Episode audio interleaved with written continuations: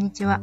3ヶ月で生きづらい人の才能強みを見つけて伸ばす HSS 型 HSP がブレなくなるブレーン塾の時田です。えっと、ケイティさんですね。プラス K の回です。ケイティさんと、あの、たわいもないお話、HSS 型 HSP についての、あの、あるあると言ったら何ですかね。あるあるなんですかね。あの、今回に、今回は、えー、美容室がなくて困ってるんですっていう話をお聞きしました。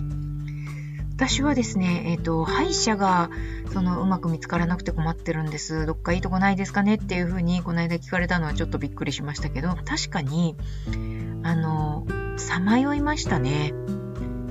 どこがいいのかわからなくて。なので、いくつもの歯医者の診察券を持ったりしてます。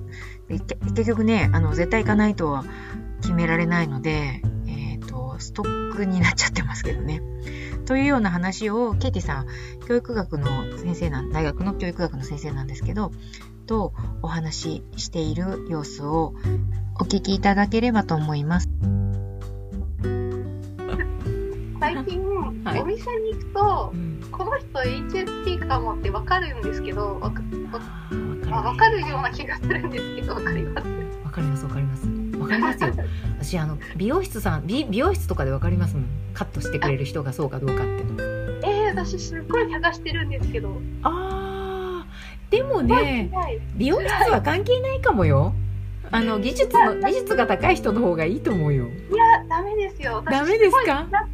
美容室が辛くて検索したんですよ。そしたらもうめっちゃいっぱい出てきて。そうですね。あのやっぱり辛い人が多いらしくて。HSP で美容室が辛いっていう人がググるとすごい出てくるんですよ。この間歯医者が辛いって言ってた人がいました。歯医者さんでいいとこないですかね？って聞かれたんですけど、いや、知らないよ。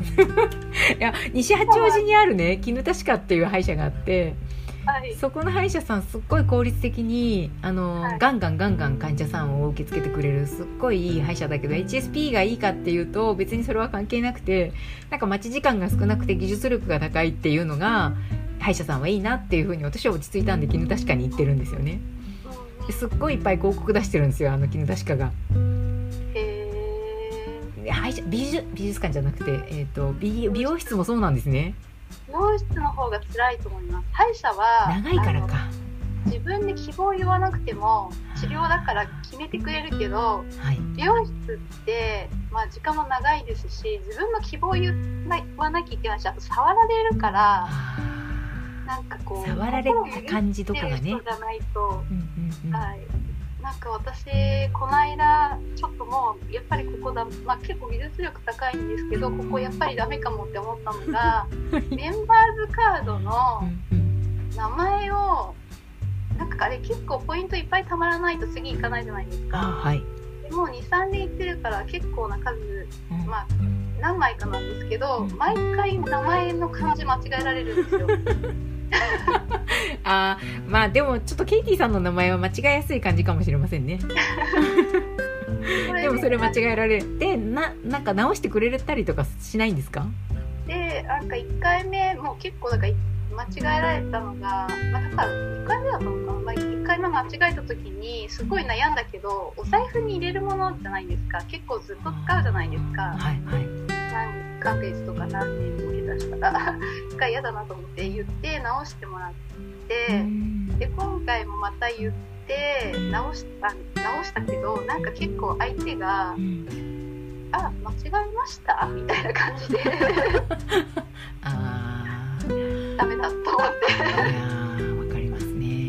それがなんか自分の状態が悪い時にそういうふうに言われるとさらにへこみません？ねなんか。なんか元気がある時とない時とでね世の中の人の対応の自分への傷つき方が変わりますよね。うんそう。でもなんかやっぱり何年も通ってるのにこれだったらちょっとダメだなってなんかやっぱり何かあるたびに私ちょっとストレスまでいかないけどなんかこうちょっとむやってするなって思って合わないなって。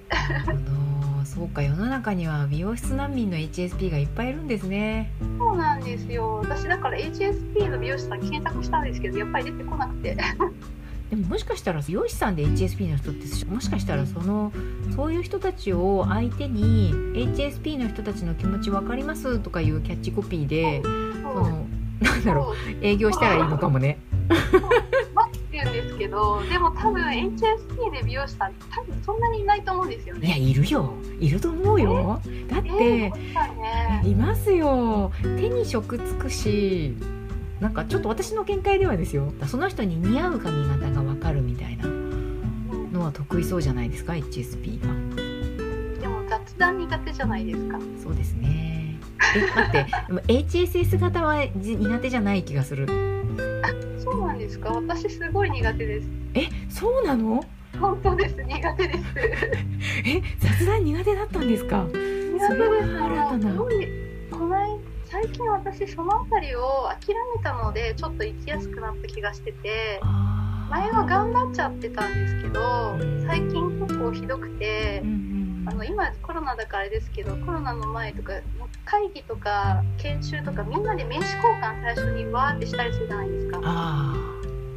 ああいうのすごい苦手で、はい、もういいやって思ってしないで 本読んでて。ガン無視ですね。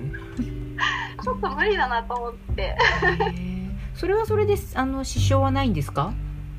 そこそこうちわの会議で、知ってる人も結構いたので知ってる人同士でとかあと、なんか広めたい人はその人にまた紹介してもらってみたいな感じで私も頑張ればできたんですけど、でもなんかそこでそうして作ったネットワークってどっちにしろ活かせないじゃないですか、あんまりっていう諦めを持ってなるほど。